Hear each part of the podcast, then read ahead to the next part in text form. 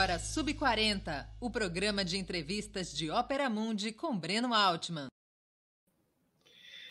Boa noite a todos e todas. Aqui não é o Breno, aqui é o Haroldo Serávulo Cerezo. O Breno está viajando. Eu sou diretor de redação de Ópera Mundi. E começa agora mais uma edição do programa Sub40, neste dia 16 de junho de 2022. No Sub40, o propósito de Ópera Mundi é entrevistar convidados e convidadas que representam uma nova geração de pensadores e realizadores. Mulheres e homens de até 40 anos, às vezes um pouquinho mais, hoje bastante menos, que são referência no mundo do trabalho, da cultura, do esporte, das leis, da comunicação e da política. A convidada dessa semana é Ana Júlia Ribeiro. Ana Júlia tem 21 anos e é ativista pela educação pública universal e de qualidade. Ela é primeira suplente do PT na Câmara de Curitiba, depois de obter 4.538 votos nas eleições de 2018. Sua trajetória começou dentro da escola, com destaque para as ocupações das escolas públicas no Paraná em 2016 quando ela ficou nacionalmente conhecida por um discurso contundente na Assembleia Legislativa. Atualmente, Ana Júlia é estudante de Direito na PUC do Paraná e de Filosofia na Universidade Federal do Paraná. Ela também é colunista do jornal Brasil de Fato. Boa noite, Ana Júlia. Obrigado por atender nosso convite. É uma honra ter você aqui no Sub 40. Boa noite, Haroldo. Tudo bom? Obrigada pelo convite de vocês. Eu que fico muito feliz de poder estar dividindo esse espaço com vocês. Para mim é um prazer imenso. O prazer é nosso. Antes de começar essa conversa, eu queria pedir a colaboração de quem está assistindo a Ópera Mundi. Há cinco formas de fazer isso. A primeira é ser um assinante solidário. Você faz isso no endereço www Opa! www.operamundi.com.br barra apoio. A segunda é se tornando membro do nosso canal no YouTube, membro pagante. Uma terceira forma é, durante a transmissão ao vivo, que começa agora, você fazer um super chat ou um super stick, sticker. A quarta é fazer um valor, um valeu demais, é, que funciona como super chat, mas quando você estiver vendo o vídeo gravado. A quinta forma é através do Pix. Nossa chave é apoie.operamundi.com.br e nossa razão social é Última Instância Editorial Limitada. Além dessas cinco formas, também peço que vocês deem like, cliquem no sininho e compartilhem nossos programas com os amigos e em seus grupos de WhatsApp e Telegram. Essas ações aumentam o engajamento, aumentam a nossa audiência e, portanto, também a nossa receita publicitária, tanto no site quanto no YouTube. Boa noite, Ana Júlia. É, a gente começa sempre o Sub-40 pedindo para a pessoa, primeiro, contar a idade, mas a sua já contei, né? É, e a segunda, dizendo como você chegou até aqui, né? Como você chegou a essa posição de uma liderança política tão importante no Paraná? Uhum. Então, boa noite. Eu tenho 21 anos, até o dia 30 de junho, então em breve terei 22. é, vamos ver, é meio complexo isso, né? Porque vem de uma série de coisas, mas em 2016 eu participei das ocupações secundaristas aqui no estado do Paraná, ocupei a minha escola e vi que eu gostava de política, percebi que eu gostava, por mais que eu tentasse esconder um pouco ou que eu não me colocasse tanto nas coisas, eu gostava de fazer política. É, e daí nisso fui me interessando, fui me engajando, me tornei uma ativista da educação pública, trabalhei com alguns programas de terceiro setor, com ONGs, com iniciativas, e fui é, entrando mais no debate da educação, né? É, passou um tempo, eu entrei na universidade, daí eu fiz movimento estudantil na universidade também, já tinha feito movimento secundarista, né, de uma maneira mais espontânea e não tanto organizada no, nos movimentos e nas instituições que a gente que a gente está acostumado, né? E quando eu entro na universidade, eu acabo me organizando em alguns coletivos. É, daí fui do centro acadêmico, fui do, do, do Diretório Central dos Estudantes, do DCE, daí fui conselheira no, no Conselho de Ensino, Pesquisa e Extensão da universidade também. Daí chegou um momento que eu olhei e pensei, eu quero mudar a vida das pessoas agora, né? E quero conseguir contribuir de alguma maneira. E o que, que, disputa de fato a sociedade e o que constrói um programa político para a sociedade e consegue mudar a vida das pessoas imediatamente.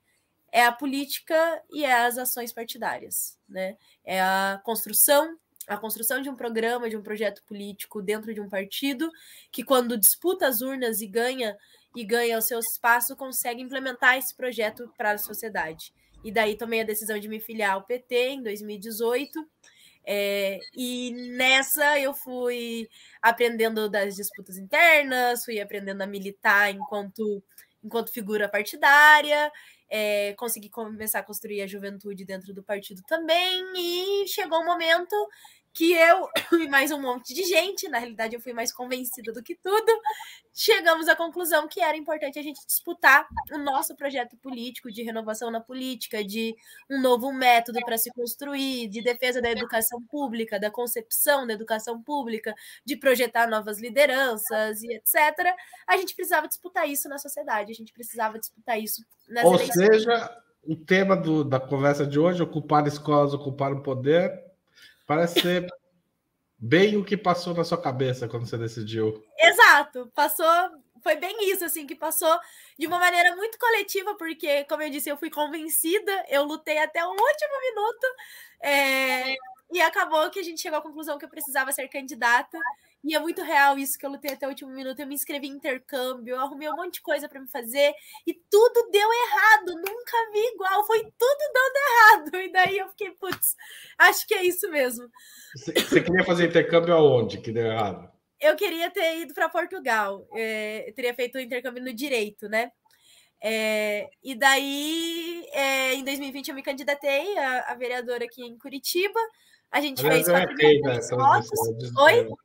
Eu falei 18 a 2020 antes. é, foi 2020. Em 2018, muita gente queria que eu tivesse disputado as eleições, mas eu não tinha idade ainda em 2018 para os cargos é, de deputado e etc. Eu não tinha idade ainda.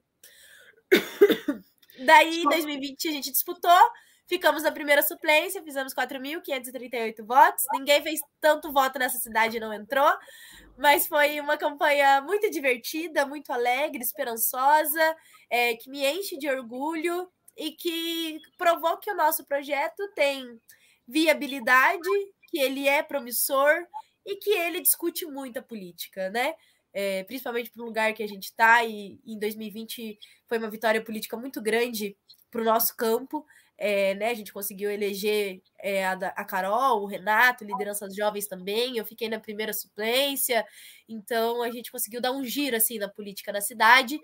É, e como o sucesso foi muito bom, a gente ficou muito animado com a campanha chegou agora e eu fui colocada na, na tarefa de novo de estar tá emprestando meu rosto e o meu nome e meu CPF para a gente poder estar tá disputando o nosso projeto nas urnas novamente, né? Então, dessa vez eu sou pré-candidata a deputada estadual e é um pouco dessa trajetória, assim, que me colocou um pouco aqui. Tá certo. Ô, Ana, eu ia te pedir para dar uma ajustadinha na câmera, tá um pouco, está um pouco baixa, se você conseguir Deixa eu ver. Assim? Sua, isso, está ótimo. Agora sim. Você, sua família é, tinha. Como era a política dentro da sua casa? Dentro da minha casa, olha, a gente falava muito de política. Muito, sempre falamos muito de política. É, conversava, debatia, discordava, brigava. É, mas os meus pais tinham uma atuação política assim atuante, em estar informado, discutindo, etc. Meu pai tinha uma, é, um pouco mais, já era sindicalista, já participava de, de algumas coisas. É, e antes, na Qual realidade. Qual é o trabalho dele? Só por. por meu pai, nessa época, meu pai era assistente social. E só que eu, na minha primeira infância, até meus sete anos mais ou menos, a gente morava no Boqueirão, que era a região sul aqui de Curitiba, e nessa época meus pais eram mais atuantes assim no partido, né? Eles participavam de tudo, iam na zonal, enfim, estavam ali. Partido do PT mesmo. Isso, no PT. É, eles eram mais, mais próximos. Quando a gente muda do Boqueirão para o Santo Inácio, que é onde eu moro até hoje, como a gente fica muito longe, a gente acaba perdendo contato, né? Então, os meus pais acabam perdendo contato com essa relação mais, mais próxima, de zonal, etc., e se afastam um pouco da, das questões partidárias, né? E daí também é a época que eu fico mais velha e vou aprendendo as coisas, vou me interessando e etc.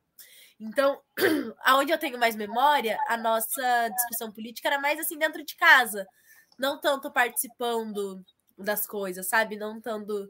É, eles eram, eles sempre foram militantes, nunca foram dirigentes. É... Ah, entendi.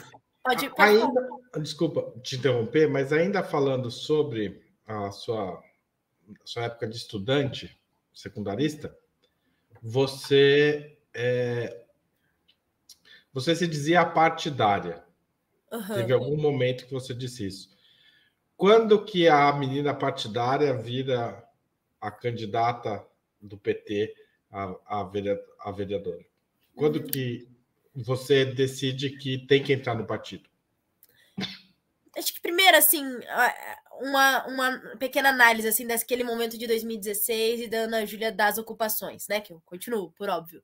Mas porque naquele momento, toda vez, como eu não era uma dirigente, não, não era uma figura política e nem nada disso, eu surgi é, de um movimento muito espontâneo e sem uma e sem uma direção e orientação política tradicional, quando eu falava para fora, não era a Ana Júlia, eram as ocupações, era o movimento como um todo.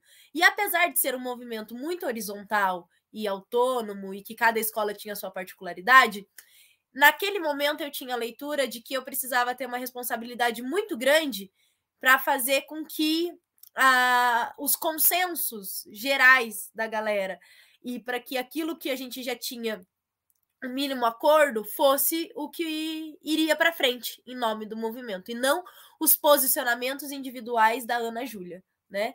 É, então, naquele período, eu tomava muito cuidado com essas relações para não parecer que era algo das ocupações, que era algo do movimento organizado, né? Então eu tomava o cuidado de conseguir dividir um pouco as coisas. E, e, era muito difícil, porque de fato era um movimento horizontal, autônomo, e que não tinha essa centralidade toda, né? Então, dividir essas duas coisas era muito difícil. Em alguns momentos ficou como, como se fossem posições individuais minhas, o que era o mínimo de um consenso que a gente tinha no coletivo, né? Então, naquele momento, quando eu falo que era a partidária, a realidade era de que as ocupações eram apartidárias. É, e, e, corrigindo, na realidade, era super partidárias, né? Porque cabiam diversos partidos dentro delas, mas a questão é que as ocupações em si não pertenciam a nenhum partido. É, eu demoro também, depois de ocupar, ir para a faculdade, etc., eu demoro um período para entender qual que era o meu espaço e o que, que eu queria ter enquanto atuação partidária e se era aquilo que eu queria militar.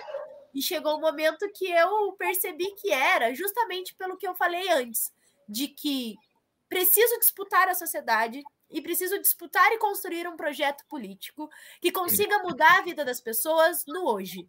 Não vai chegar naquilo que eu sonho, naquilo que eu tenho como como maior ideal ou como uma ideologia. Mas é o que pode minimamente mudar o agora, mudar o hoje, é o que pode chegar um pouco mais perto. E como que a gente faz isso? É disputando as instituições, é disputando o Estado, é colocando o nome nas urnas, é aprovando leis, é discutindo, é trazendo plano de governo, enfim, é pela política, pela política eleitoral. E quem disputa a política eleitoral são os partidos. E daí é o momento que eu decido me filiar a um partido E na escolha do partido, eu olho aquele que eu tenho mais identificação, aquele que é, me emociona mais, que me enche de esperança. E por óbvio que a construção e ter mais presente dentro de casa contribui para isso, dá uma memória legal. É, e depois o que eu tinha vivenciado, a experiência que eu tive com o PT antes de me filiar foi muito rica é, foi muito boa, eu tive bastante espaço, eu conversei com muita gente, eu conheci muita gente, eu discordei de muita coisa, e eu olhei e pensei, é aqui mesmo que eu vou que eu vou ficar. Você tinha quantos anos quando o Lula foi preso em Curitiba? Você já estava no PT ou não? Não, eu me filiei um pouco depois. O, eu, quando eu me filiei, o Lula já estava alguns meses preso e eu enviei e eu mandei a minha filiação para ele e ele assinou a minha filiação de dentro da cadeia. Bacana. É, isso, de fato, deve ter marcado a sua entrada né, no partido. Marcou, marcou. Foi em julho de 2018, na véspera da, da convenção partidária aqui no Paraná. Você, ainda falando da, do movimento secundarista, porque eu acho que essa sua experiência é, é, muito interessante. Em São Paulo também a gente viveu muitas ocupações depois da, do Paraná, mas vocês defendiam uma escola menos hierárquica, mais centralizada, com mais autonomia, mais participação dos estudantes no dia a dia. Uhum. É, é, alguma coisa avançou depois disso? Ou a gente viveu esse retrocesso também nas escolas?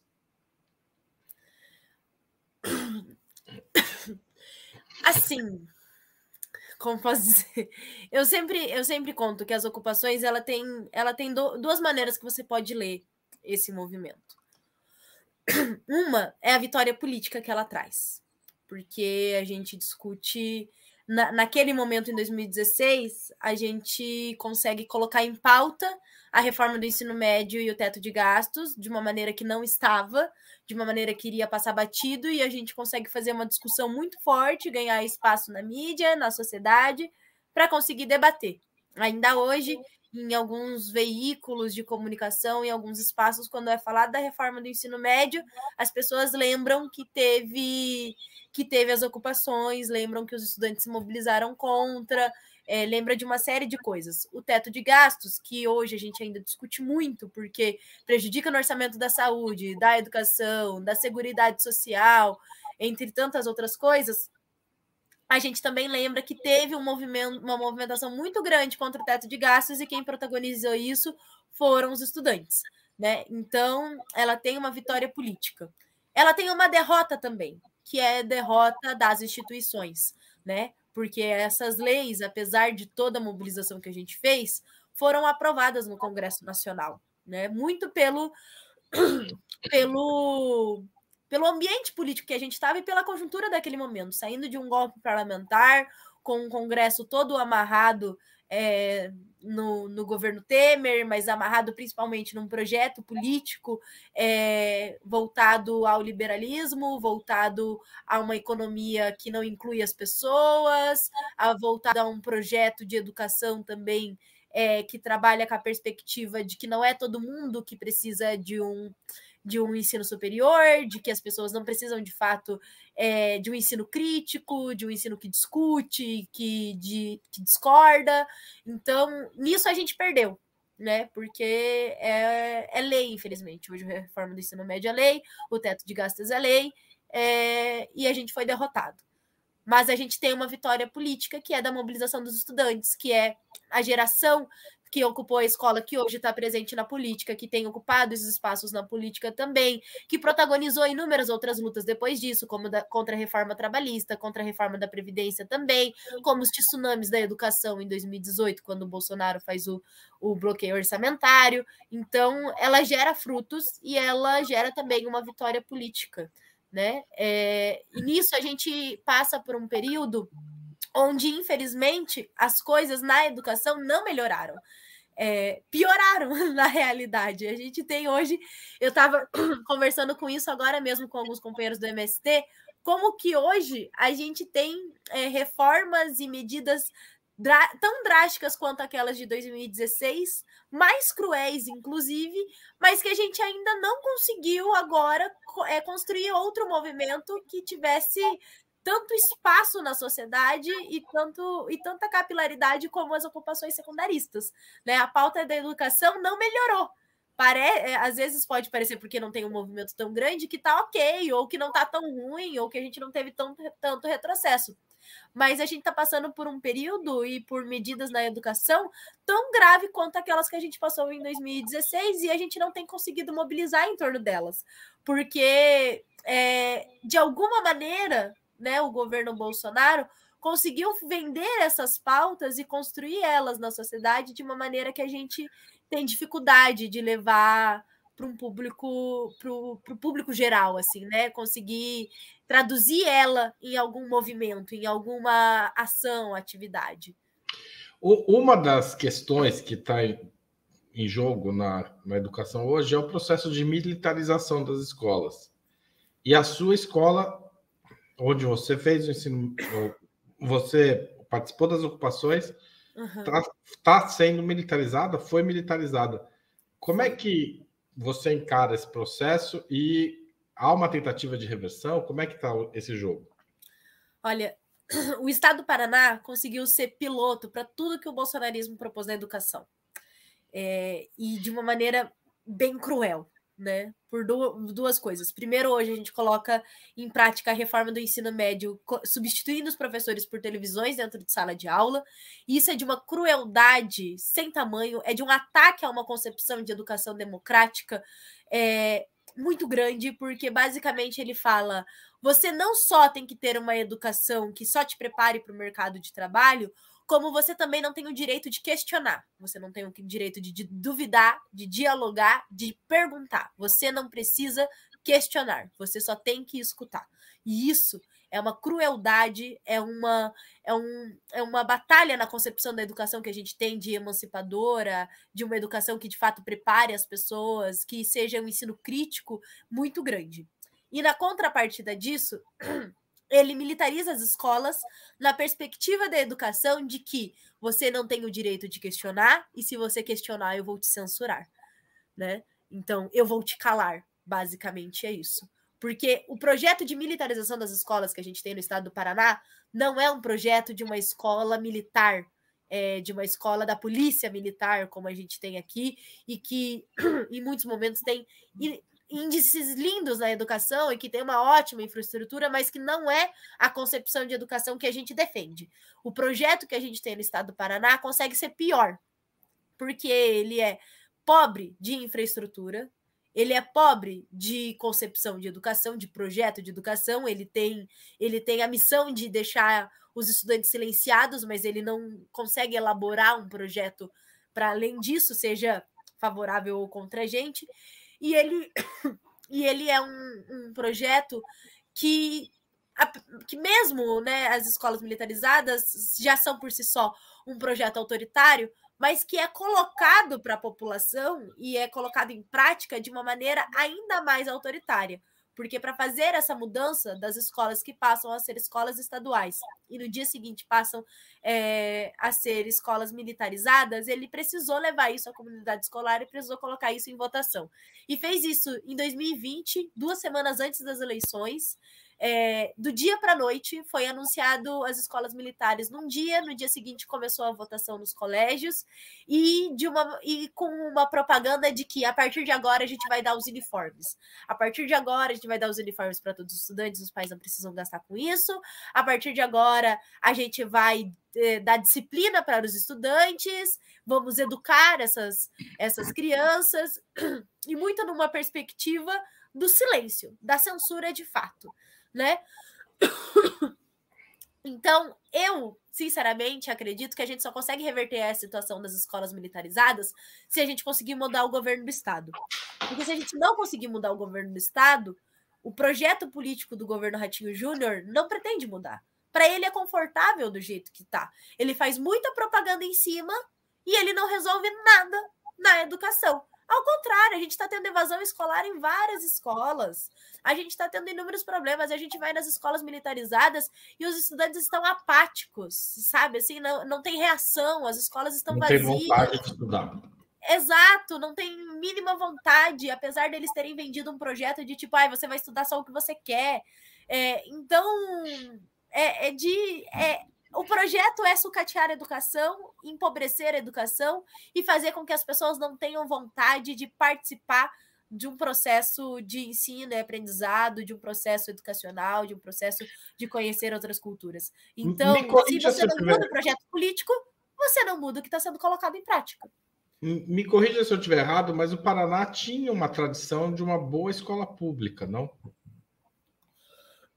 Olha, a gente tem boas escolas públicas, mas a gente tem uma tradição também, infelizmente, de, de muita de muita luta e de muito conflito na educação pública, né?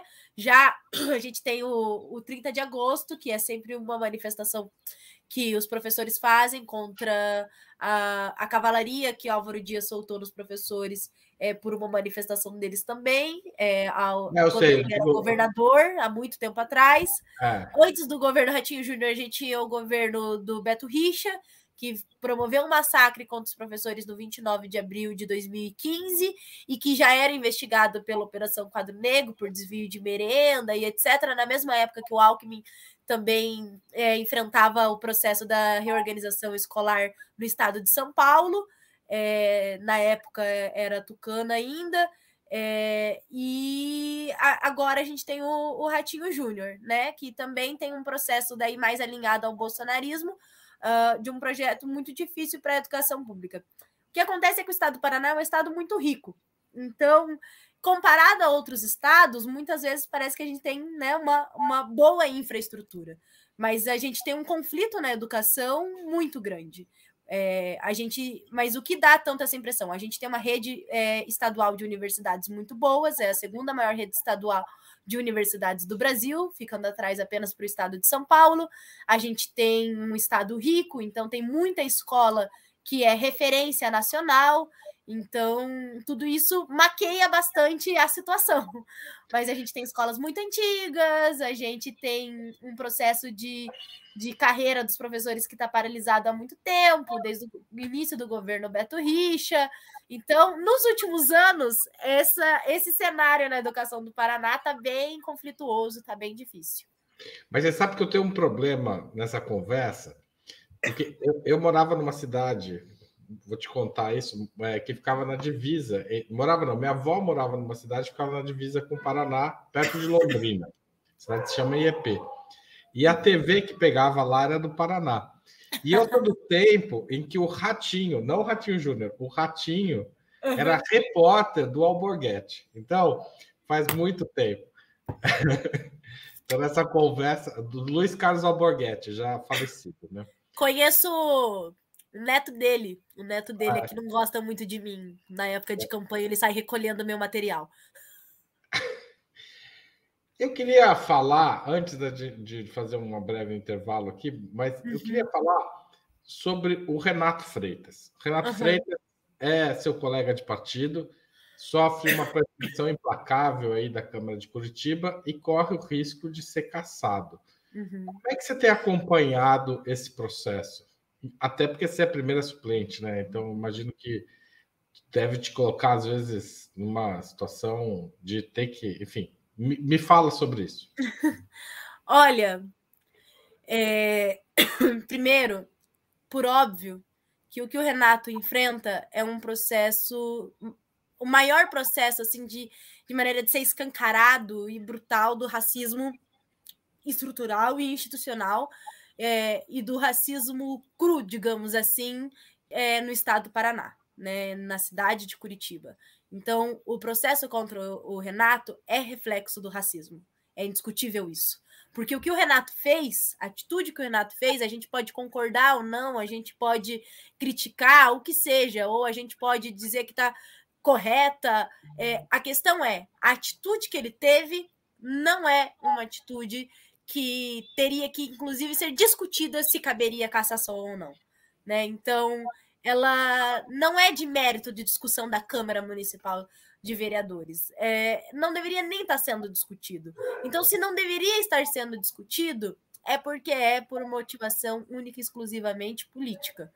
E tem várias coisas nisso. É porque o Renato é um representante das periferias, é porque o Renato ah, representa e defende um projeto político divergente da grande maioria da Câmara de Vereadores, é porque o Renato é um militante do movi dos movimentos sociais, é porque o Renato é negro, é militante do movimento negro e periférico, e é porque o Renato é a, a, é a figura, a imagem mais forte que você tem contra tudo aquilo que eles podem representar. Né, e que eles representam. É, Curitiba é uma cidade elitista, sim, é uma cidade branca, sim, e é uma cidade que maqueia os seus problemas, né? É uma cidade que nós, curitibanos, temos muito orgulho, não nego isso, mas é uma cidade que disfarça e esconde os seus problemas. E o Renato vai na contramão disso. Como toda a nossa bancada do PT, como a da Artora, como a Carol, como a Carol da Artora, como a Josete, é, ele coloca na mesa os nossos problemas. Então, a oportunidade que essa Câmara de Vereadores tiver para conseguir caçar qualquer um dos nossos mandatos, eles vão fazer. E o Renato, por ser essa figura tão forte e essa figura que até então não estava presente na Câmara de Vereadores, sofre uma perseguição muito maior, né? É, dito isso, eu agora a gente passa por um momento onde a sessão que caçaria, eh, que votaria a cassação ou não do mandato do Renato está suspensa por uma ordem judicial. Eu tenho muita confiança que o, Renato, o mandato do Renato não será cassado e que a gente vai ter é, o Renato nos representando por muito tempo ainda. É, imagino também que ele seja pré-candidato a deputado, então é, espero conseguir ver o Renato é, na Assembleia Legislativa do nosso estado. É, e estou muito otimista nesse sentido. Acredito que a defesa dele foi brilhante, muito boa, muito rica, assim, tecnicamente e politicamente também, e conseguiu enfrentar todas as questões que foram colocadas. Claro que se a gente não conseguir manter essa. essa e eu acho que uma coisa que é importante registrar, né? Que não é a primeira tentativa absurda de caçá-lo, né? Exato, já teve antes. Já teve antes por um motivo digamos assim, que não teve tanto apelo social e por isso não foi para frente. E que dessa situação agora eles conseguiram fazer uma mobilização nacional e que daí isso deu força política para eles conseguirem levar mais para frente, para conseguirem aprovar na comissão de ética e para gente e que tentam agora levar no plenário e a gente tem barrado na justiça. Então eu tenho confiança na estratégia da defesa do Renato e estou muito otimista de que a gente vai conseguir segurar esse processo de cassação do mandato dele. É, para mim, com toda certeza, é uma situação delicada, porque eu sou persona não grata nesse momento e é preciso a gente entender o papel que a gente tem em cada um dos espaços. Eu sou a primeira suplente da bancada do PT, né? Sou a primeira suplente da, da bancada do nosso partido. E o que acontecer com qualquer um dos três, se um dos três for eleito, tiver, tirar uma licença, enfim, sou eu que assumo. É, porque o nosso sistema proporcional ele é um sistema coletivo e não individual. Então, os mandatos são partidários e não individualmente do, dos candidatos. A gente tem os titulares do mandato, né? E nesse caso, os titulares do mandato é o Renata, a Carol e a Josete. E eu respeito isso é, muito, muito, muito, muito né? Porque sei, é, entendo o processo político e tenho maturidade para saber a resposta das urnas. E a resposta das urnas é que o titular do mandato é o Renato. E se não for para ele sair de lá sendo deputado, é, ele não tem que sair de lá em nenhuma hipótese. Então, nesse momento, eu até fico esperando que as pessoas não lembrem que eu sou a suplente. É, é uma situação muito delicada, mas é, eu acredito muito na defesa do mandato do Renato. Para mim é essencial. É, eu já vou, já não, é, já fiz muita campanha para o Renato. Em 2018 ele era candidato a deputado estadual e eu fiz muita campanha para ele. Tinha adesivo dele no meu quarto. Minha família votou no Renato, então é, gosto muito dele. E para mim, a minha relação e a minha situação com o Renato nisso tudo é muito tranquila. Eu sei que de outras pessoas, às vezes não, e de outras pessoas podem ter uma interpretação ou outra. É, mas eu tenho segurança daquilo que eu construo e do meu projeto político e daquilo que a gente está fazendo. E sei que o que a gente constrói tem muita legitimidade e eu não preciso de um processo injusto para conseguir alcançar qualquer outro espaço, qualquer espaço. Então, é, me, me coloco no momento agora de como todo e qualquer militante das causas sociais, dos direitos humanos, antirracista e todo e qualquer militante essencialmente socialista e democrático, e daí me colocando no papel do meu partido partidário também de defender irrestritamente o mandato do Renato. E faço isso de coração aberto e, de fato, tenho muita esperança que a gente vai conseguir tirar esse processo é, de perto dele, porque ele não merece estar passando por toda essa situação. Sem dúvida.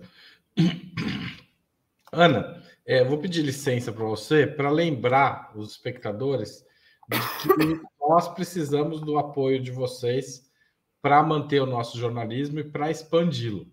Então, é, lembrando novamente, são cinco formas de apoiar a Opera Mundi. Primeiro, no site www.operamundi.com.br barra apoio, você vai lá, escolhe uma contribuição mensal é, ou até anual, se você preferir ficar é, ter um compromisso uma vez por ano, é, para apoiar o nosso jornalismo.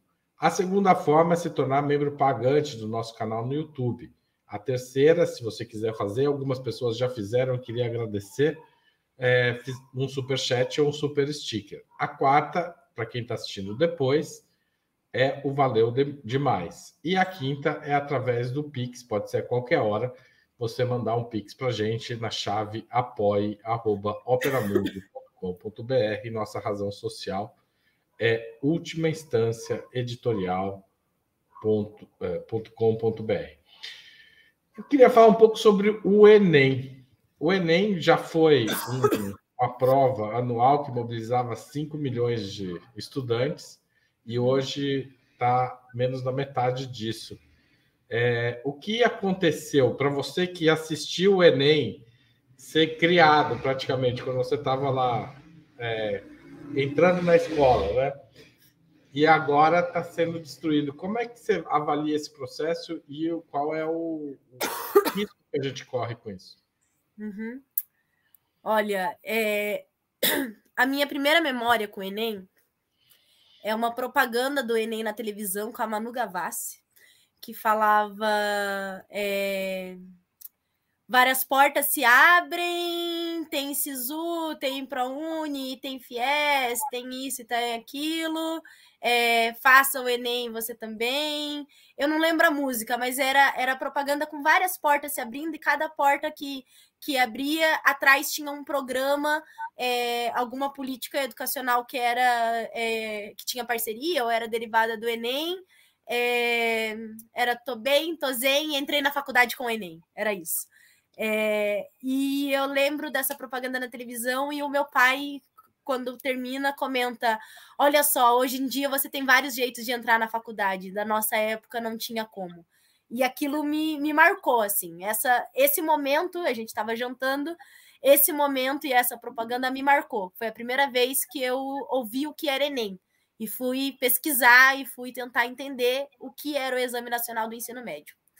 É... E daí já criei muita expectativa sobre ele, né? Fui acompanhando os meus primos, que eram mais velhos do que eu, a fazer o Enem, a, é, a tentar SISU, a tentar vestibular, a tentar ProUni. Quando chegou na minha vez, quando eu cheguei no ensino médio, eu já estudava para o Enem desde o nono ano do ensino fundamental, na realidade. Com 14 anos eu já estudava para o Enem. Né? De 13 para 14 eu já estudava para o Enem. Quando eu chego no ensino médio, eu já tenho como foco para mim, tipo, é o Enem, eu tenho que me preparar muito para o Enem e para o vestibular da UFPR. Quando chega na minha vez de prestar o vestibular, já é o governo Temer, já é 2017 e o Enem já está sendo desmontado, né? O Enem deixa de ser dois dias, de pro, é, dois dias seguidos no final de semana, passa a ser em dois finais de semana. O Enem deixa de ser uma política é, que conta com toda a atenção e cuidado do governo federal e passa a, a ser desmobilizada e desmontada. Então eu já eu, eu, eu que tinha uma expectativa muito grande com o Enem, quando chega a minha vez, ele já não era mais tudo aquilo, né? No meu primeiro ano de faculdade, já na minha turma já não existia mais ProUni. Eu faço, né, direito na, numa universidade privada e filosofia na UFPR. Então, é, o acesso já com o ProUni já era menor, a, as dificuldades com o FIES já eram maiores, então o Enem já não tinha tanto espaço como ele como ele tinha antes. E hoje, com o governo Bolsonaro, a gente passa por um processo ainda mais difícil, porque o Enem tem sido desmontado na, na maneira mais suja que possa se ter, que é você falando que não tem dinheiro para isso, que porque não ter o dinheiro para isso é basicamente não merece não merece a atenção, é, não merece a minha atenção. E de uma maneira esdrúxula mesmo, que é o atraso na entrega das notas, que é o erro nas correções, que é erro na prova, que é isso, que é aquilo, porque Acidentes acontecem, eventualidades acontecem. Agora, desde que a gente tem o governo Bolsonaro, todo ano a gente tem um problema com o Enem. Todo ano. A gente teve problema com o Enem em 2019, a gente teve em 2020, daí depois a gente teve problema é, né, no exame 2018 2019, já governo Bolsonaro nas correções, daí a gente teve problema no 19 e 2020, com a entrega das notas, daí do 20 a 21 a gente teve um baita problema, porque o governo não conseguia entender que a gente estava no meio de uma pandemia e não conseguia garantir o acesso desses estudantes ao Enem, a gente teve problema ano passado também, enfim, desde o começo do governo Bolsonaro, o Enem deixou de ser um exame organizado, propositivo, com política pública forte em torno dele, voltada aos estudantes das escolas públicas, voltada ao acesso a, ao ensino superior, e passou a ser só mais uma prova. Né? Então, a, o desmonte do Enem é o desmonte, na realidade, do acesso ao ensino superior. É, então, é, é muito triste é muito, muito triste, principalmente para minha geração, para as pessoas da minha idade que cresceram na perspectiva e na esperança de tipo, na minha vez vai ser mais fácil de conseguir entrar na universidade, na minha vez eu vou ter mais chances, eu vou ter oportunidade, eu vou poder escolher. E quando chegou na nossa vez, a gente já não podia escolher nada, a gente já não estava tendo acesso a nada. Remontar o Enem, você acha que é uma tarefa fundamental de qualquer governo progressista que seja eleito? Uhum. Com toda certeza. Porque remontar o Enem, deixar o Enem forte de novo, que milhões de pessoas façam a prova, participem, é a gente fazer com que aquelas pessoas que sempre acreditaram que elas não tinham direito ao acesso à faculdade, ao ensino superior, ou aquilo que elas queiram, de que, é, de que elas podem entendeu? De que elas têm uma oportunidade e que elas podem disputar com qualquer lugar do Brasil, porque é isso o Enem. Por que, que o Enem tinha tanta gente inscrita? Porque muita gente pensava, eu posso ter uma oportunidade, eu posso no mínimo tentar, porque se eu pagar o Enem, eu vou estar tentando inúmeras universidades de uma vez só. Às vezes você escolher entre um vestibular e o Enem, você acaba escolhendo o Enem, porque nele você disputa vários ao mesmo tempo. Entendeu? O Enem era um mecanismo de você, às vezes, disputar numa universidade que você nem sabia que existia. Mas você, eu tô aqui no Paraná e eu posso disputar uma cidade do interior lá da Bahia. É, então, assim, era oportunidade para as pessoas conseguirem a, o acesso a uma vaga que, se elas não ocuparem, outra pessoa não vai. Entendeu? É o acesso ao ensino superior. É para quem consegue entrar na universidade pública, mas é para quem consegue um financiamento e pensa, poxa, eu não consegui entrar numa universidade pública. Mas eu vou fazer um esforço aqui e eu posso conseguir realizar o meu sonho. Então, é, o, é, reconstruir o Enem e dar força ao Enem de novo é a gente fortalecer uma política de acesso ao ensino superior no nosso país. Tá certo. Você mencionou que faz direito na e filosofia simultaneamente. Uhum. É, primeiro, quando que você arruma tempo para assistir tanta aula? E segundo, que ano você está? Quanto falta para você se formar? Olha, eu costumo falar que eu sou doida, porque não é possível fazer tanta coisa. Mas é, eu comecei as duas juntas. E logo que eu comecei, para mim foi muito difícil, porque eu não estava conseguindo dar conta das duas, porque eu comecei, eu comecei tudo ao mesmo tempo. As duas faculdades e trabalhar. Então, eu estudava de manhã filosofia, trabalhava de tarde no Instituto de Defesa da Classe Trabalhadora, no Declatra, e de noite eu fazia o direito. E chegou uma hora que eu comecei a passar mal, assim, de não conseguir dar conta das três coisas na mesma intensidade. E daí eu reequilibrei. E nessa de reequilibrar, eu acabei deixando a filosofia para mim um pouco mais devagar com ela né? É, então hoje eu vou um pouco mais devagar com filosofia para me conseguir dar conta das outras duas coisas. No meio disso, eu virei candidata em 2020, sou pré-candidata agora, então eu precisei adequar todas essas questões. É, mas assim, garanto que com um pouquinho de organização, eu não sou muito organizada, mas com um pouquinho de organização e bastante dedicação, dá sim para adequar e fazer todas essas coisas. É, então, hoje eu estou no oitavo período da faculdade de Direito, já estou no final do curso, pretendo terminar na metade do ano que vem. É, na filosofia, eu estou entrando no terceiro ano, porque lá é por ano a contagem, e daí eu vou um pouquinho mais devagar. Agora, nesse período de campanha, eu precisei trancar um pouco o curso. É, mas é a minha verdadeira paixão, assim, é um curso que eu amo, assim, que me faz muita, muita falta. Eu sinto muita, muita falta. É, então eu estou muito ansiosa para voltar logo é, e continuar o curso.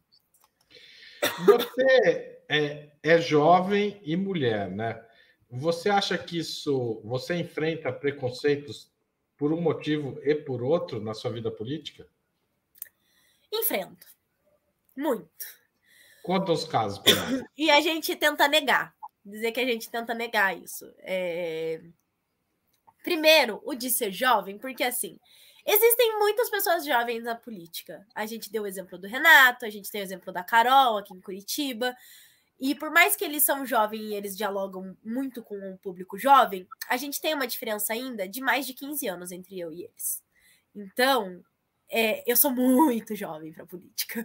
Porque a gente teve no, nos últimos anos um envelhecimento da política, porque não, não se teve uma transição geracional.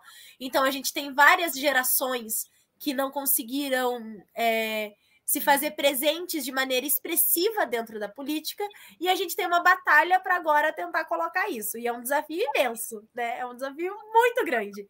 Então, como são espaços muito envelhecidos e com seus dirigentes, seus principais quadros muito envelhecidos, é, sempre tem aquela ideia de que você não está pronto o suficiente, ou que você não sabe nada, que você precisa aprender muita, muita coisa, que você precisa ainda de uma tutela, de um guardião, enfim. E por ser mulher, isso é mais reforçado ainda, porque daí é duplamente um espaço que não é para você, entendeu? É, então é muito, muito, muito difícil, muito delicado. E daí para mim, que já não que não tenho um sobrenome famoso, não sou herdeira na política, fica mais difícil também. Não, não sou, não venho de um movimento social tão organizado, tão verticalizado, né? Ou que consegue operar assim e dizer é essa, é, dificulta também, né? Porque quando você tem uma liderança jovem, mas ela é uma liderança do movimento sindical para o nosso campo político, ela vem com mais força, ela tem mais impacto, né? Então, como eu não tenho essas características, eu sofro muito para dentro e para fora tenho a sensação que no último período eu tenho sofrido menos para dentro, eu tenho conseguido é, fortalecer mais a nossa, a, o nosso projeto e ter deixado ele é, com mais espaço e mais firme. Mais para fora ainda é muito delicado. E principalmente quando você está disputando uma eleição, ele é ele chega a ser desanimador, porque a gente escuta muita barbaridade. E a mulher jovem, ela passa por um, processo de, além de ser desacreditada, além de ser colocada como aquele não é um espaço, ela é muito sexualizada, né? Então, eu recebo mensagens do tipo: Ai, eu até vou votar em você, mas só se você sair comigo. Ai, eu até vou votar em você, mas só se você me beijar antes. Ai, eu até vou votar em você, mas eu posso pegar teu número. Ai, isso, aquilo, não sei o que lá, não sei o que lá. Sabe? Então é, é, é irritante. Irritante, irritante, irritante, irritante. Imagina. Porque é uma série de coisas. É porque você é muito jovem, é porque você não aprendeu. Ah, é porque você é muito bonita para estar tá aí. Ou ah, porque você é muito feia. Enfim, é, é, é uma série de coisas. Nunca Sempre tem uma desculpa para ter te tirado desse lugar. Exato, sempre tem uma desculpa. Sempre tem uma desculpa. E, e no é... PT? Porque assim, eu acho que é uma situação muito especial essa, dessa, digamos, vou usar uma palavra errada aqui, mas ó, nessa turma de vocês, né? Porque a, a juventude petista do Paraná, no final, promoveu uma mega. Foi muito bem. É, é, teve um resultado eleitoral muito expressivo em 2020, especialmente em Curitiba. Tudo bem que o Renato é 15 anos mais velho que você, mas ele é bastante jovem para a média, inclusive, da Câmara dos Vereadores. É isso, é isso. Apesar de ser um cara de 38 anos, que olha só, já está bem longe do que a gente considera faixa etária da juventude, ele é um cara muito jovem na política. Eu concordo plenamente com isso. Dialoga e etc. É um cara muito jovem na política. Porque a gente tem um problema de transição geracional. Aham. Mas o PT está mais aberto a isso, você acha, depois desse resultado de vocês? Acredito que a política como um todo está mais aberta. Porque as dificuldades que a gente enfrenta no PT não são exclusividades do PT. Né? Não é só porque é o PT, porque, inclusive, o PT enfrenta também essa questão, que é o único partido que conseguiu eleger dois jovens na Câmara de Vereadores de Curitiba. Duas pessoas que, apesar de não estarem mais dentro, porque eu acho importante a gente, a gente delimitar é, a, a faixa etária, porque isso facilita para a gente construir políticas públicas também. É um debate não só não só para narrativa, mas um debate é, para o concreto depois, né? Mas é o único partido que conseguiu construir e eleger é, dois mandatos que representam a juventude, que participam das coisas da juventude, que dialogam, que fazem parte, que as pessoas olham e pensam, eles fazem parte, né? Porque a política é tão envelhecida que a gente tem esses inúmeros problemas. Então, assim, é, o PT, com todos os problemas que possam ter, com todas as dificuldades, enfrenta ainda é, é, esses debates de uma maneira mais saudável para a política como um todo, porque consegue eleger e produzir lideranças jovens, né? É o Renato e a Carol aqui em Curitiba, é a Laura no Rio Grande do Sul, é a Duda em São Paulo, é a Flávia em Pernambuco, é a Camila no Mato Grosso do Sul, enfim, é a Bia é, no Pará. Tem inúmeras experiências jovens, inúmeros candidatos jovens, é, inúmeros vereadores jovens que foram eleitos em 2020 e agora inúmeros candidatos pelo Brasil inteiro com essa força, sendo jovem, que disputam, que dialogam e etc. Então, é, as dificuldades que nós passamos internamente ela, elas são fruto dos preconceitos da sociedade como um todo e elas são fruto de algo na política que é preciso a gente compreender, porque a política ela não é linda e cor-de-rosa o tempo todo. A política é um espaço de disputa do poder. E como o título da nossa, da nossa live é ocupar o poder, ocupar as escolas e ocupar o poder, a gente tem que entender que a política é a disputa do poder. Então, quando você tem um grupo político e um grupo que já dominou o poder, qualquer pessoa que tente também vai sofrer resistência, vai enfrentar problemas. Né? Então, o que, que as candidaturas jovens estão fazendo? Elas estão disputando o poder. E a partir do momento que você está disputando um poder, seja lá ele em qualquer espaço, você enfrenta problemas. Uma hora porque você é do mesmo grupo, outra hora porque você é mais novo, outra hora porque você é mulher, outra hora porque você é negro, outra hora porque a tua pauta política é, não está no mesmo discurso ou da mesma maneira tradicional do que está ali, porque é disputa de poder. E quando a gente fala de disputa de poder, quem está dentro não quer sair. E que se quem está dentro não quer sair, não tem lugar para todo mundo, você precisa tirar alguém que está lá. Você precisa ganhar de alguém que está lá. Né? Então, é, a gente enfrenta inúmeras dificuldades, mas o que a gente passa dentro do PT não é diferente do que as pessoas passam para fora. E ainda assim, a gente consegue construir uma maturidade política interna muito maior para conseguir lidar com isso. A gente tem cota em todas as direções municipais, estaduais e a nacional de jovens. Então, os jovens estão na direção nacional do partido debatendo a política e colocando a política em prática também. A gente tem as nossas organizações internas da juventude. A gente consegue ainda fortalecer as candidaturas jovens, produzir essas lideranças, elegemos muitos vereadores jovens, temos inúmeras candidaturas agora nesse pleito também, né? Então, ainda se tem uma vontade é, de estar tá fazendo essa transição. Bom, você vai ser candidata, é pré-candidata a deputada estadual, é isso? Conta como é que você planeja fazer a sua campanha, caso essa candidatura se efetive, que é muito provável que ocorra. Uhum. Bem, confirmada a nossa pré-campanha na convenção partidária, eu pretendo que seja uma campanha muito alegre, muito para cima, muito esperançosa, muito bonita, muito propositiva e que consiga discutir aquilo que a gente precisa nas casas legislativas, que é qual que é o papel do legislativo o que, que um deputado tem que fazer. As pessoas não sabem mais e as nossas casas legislativas não estão mais servindo aos seus papéis. Né? Então, era uma situação que a gente tem muito.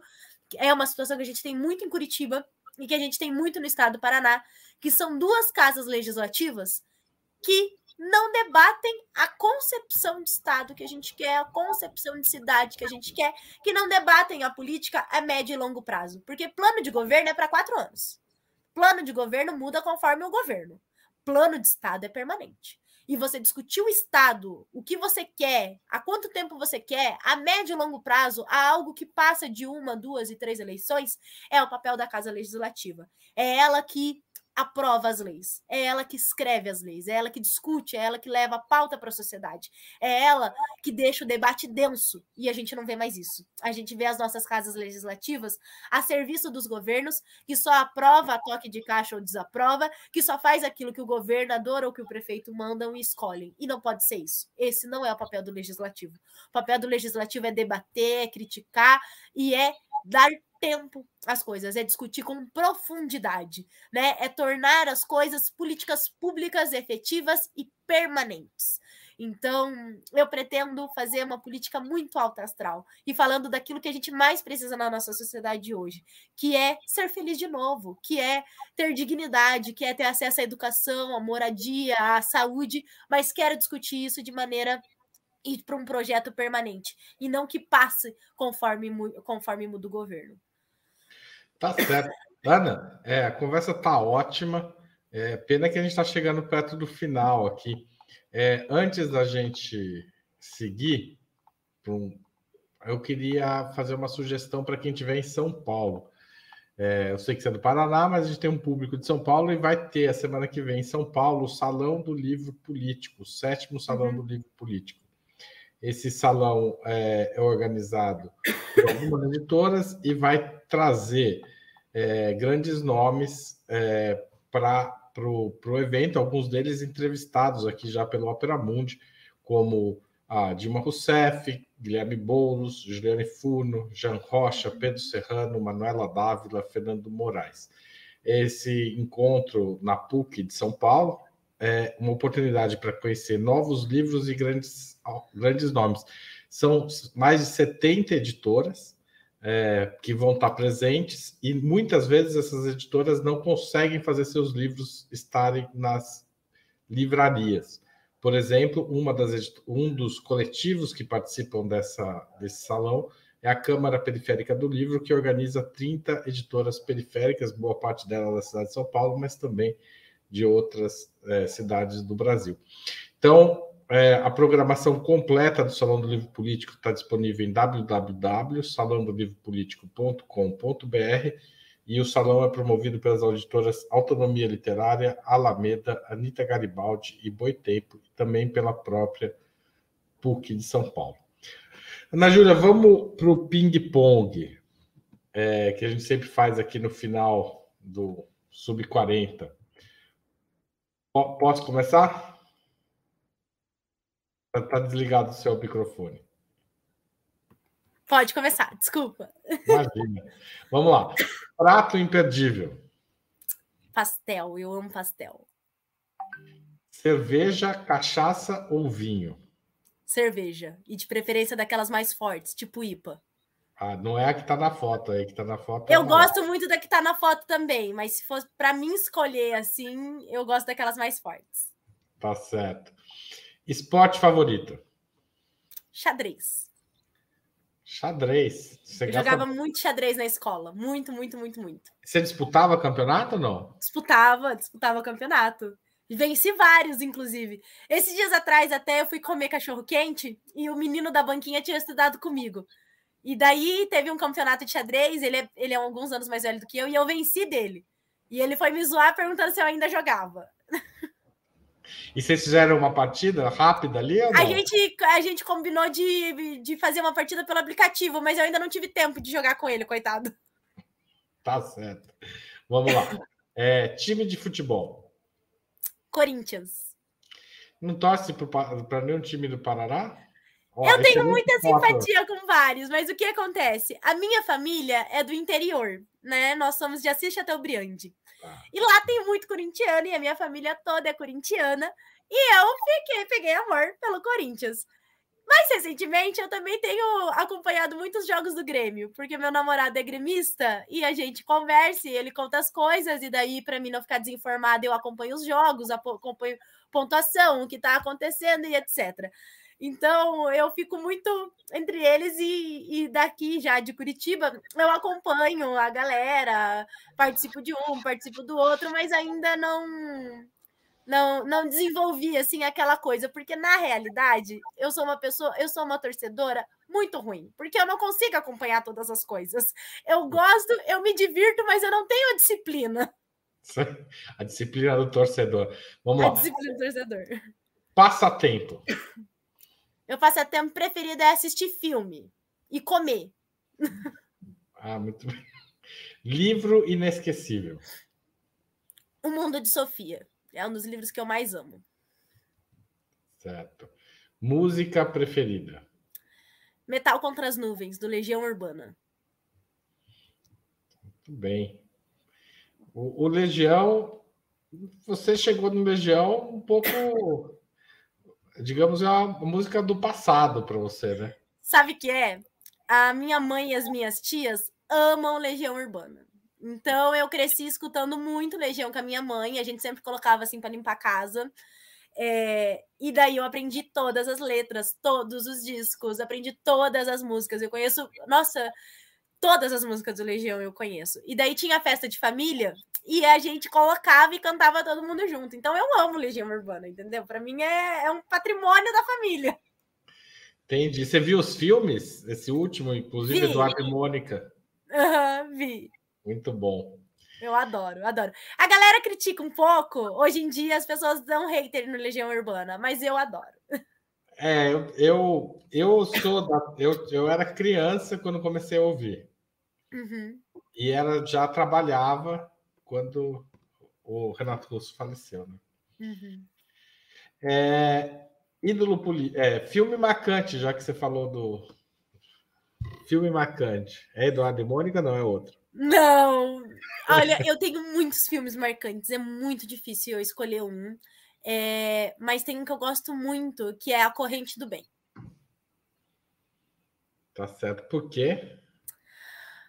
Ai, porque ele, eu acho ele tão sensível e tão tão calmo assim. É, é, é, acredito que ele explica tão bem a, a situação e de uma maneira tão que gera tanta empatia e o menino faz um esforço e ele corre atrás das coisas e ele tenta é, e ele tenta mudar o mundo do jeito dele, da maneira que ele pode e acaba que de uma maneira muito triste e que não era bem o planejado que sensibiliza muitas pessoas. Então, e é um filme que eu assisti com a minha mãe. É um filme que eu assisti com a minha mãe quando eu era muito novinha, assim, muito pequena, e ele gravou na minha cabeça. Então, eu, eu sou uma pessoa muito afetiva, assim, com, com os meus pais, principalmente, com a minha relação dentro de casa, que é nós quatro, né? Então, tudo que eu vivi ou que eu tenho memória com eles são coisas que, que fazem mais sentido para mim, que deixam mais forte, assim. Tá certo. Ídolo político. Essa é uma pergunta muito difícil para mim muito, muito difícil, porque eu não consigo escolher um ídolo político, porque a minha, a minha visão e a minha perspectiva da política e as pessoas que eu mais convivo e mais admiro é é, são pessoas que não são famosas, que não são conhecidas.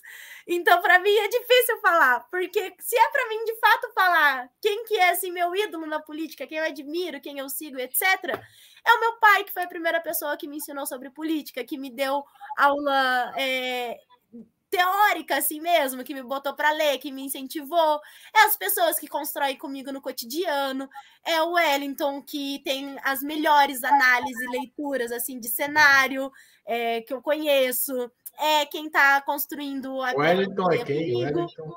Oi?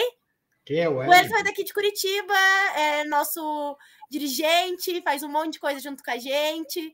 É, então, é uma pessoa que eu admiro muito. É a Pio que, constru, que construiu a minha campanha em 2020, que constrói minha pré-campanha agora. É a Ana Laura, é o Pedro, é a Camille, é um monte de gente. É a Camila, é a Miriam, é o Xixo também, com quem eu trabalho. Então, eu vou proibir que você escolha alguém do Paraná, fora alguém do Paraná. Não, fica difícil, porque é as pessoas que eu ocupei escola junto, essas são as pessoas que é meu ídolo.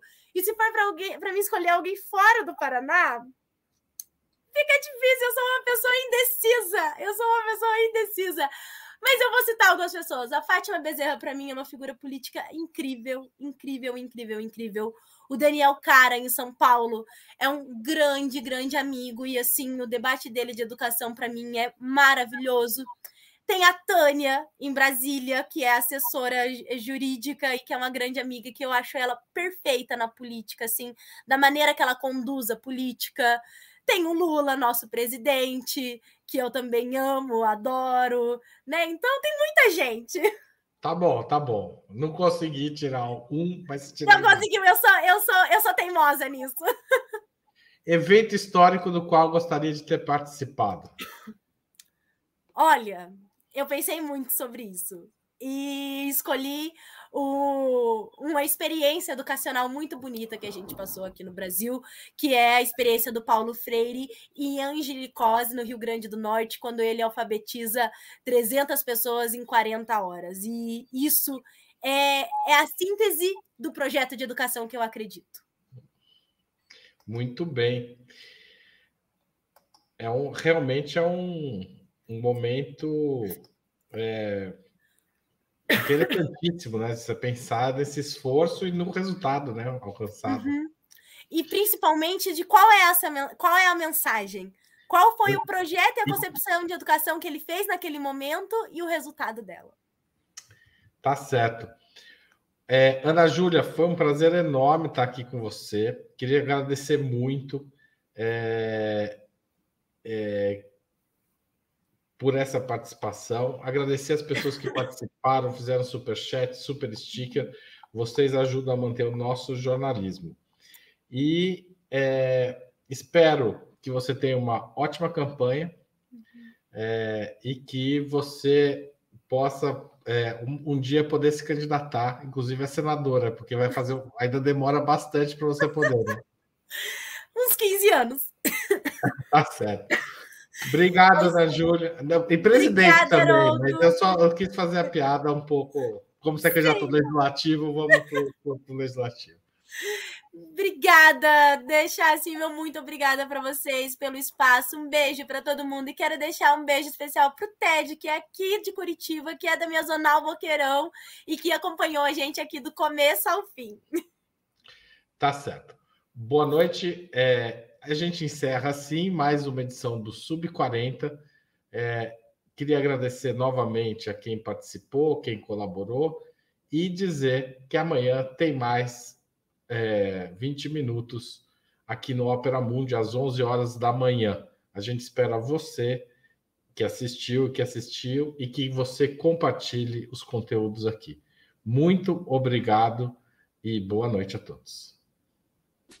Para assistir novamente esse programa, se inscreva no canal do Opera Mundi no YouTube. Curta e compartilhe nossos vídeos. Deixe seus comentários. O jornalismo de Ópera Mundi é mantido com o seu apoio. Faça uma assinatura solidária em www.operamundi.com.br. Com um pequeno valor mensal, você nos ajuda no desenvolvimento de um jornalismo independente e de qualidade. Obrigado pela audiência e até a próxima.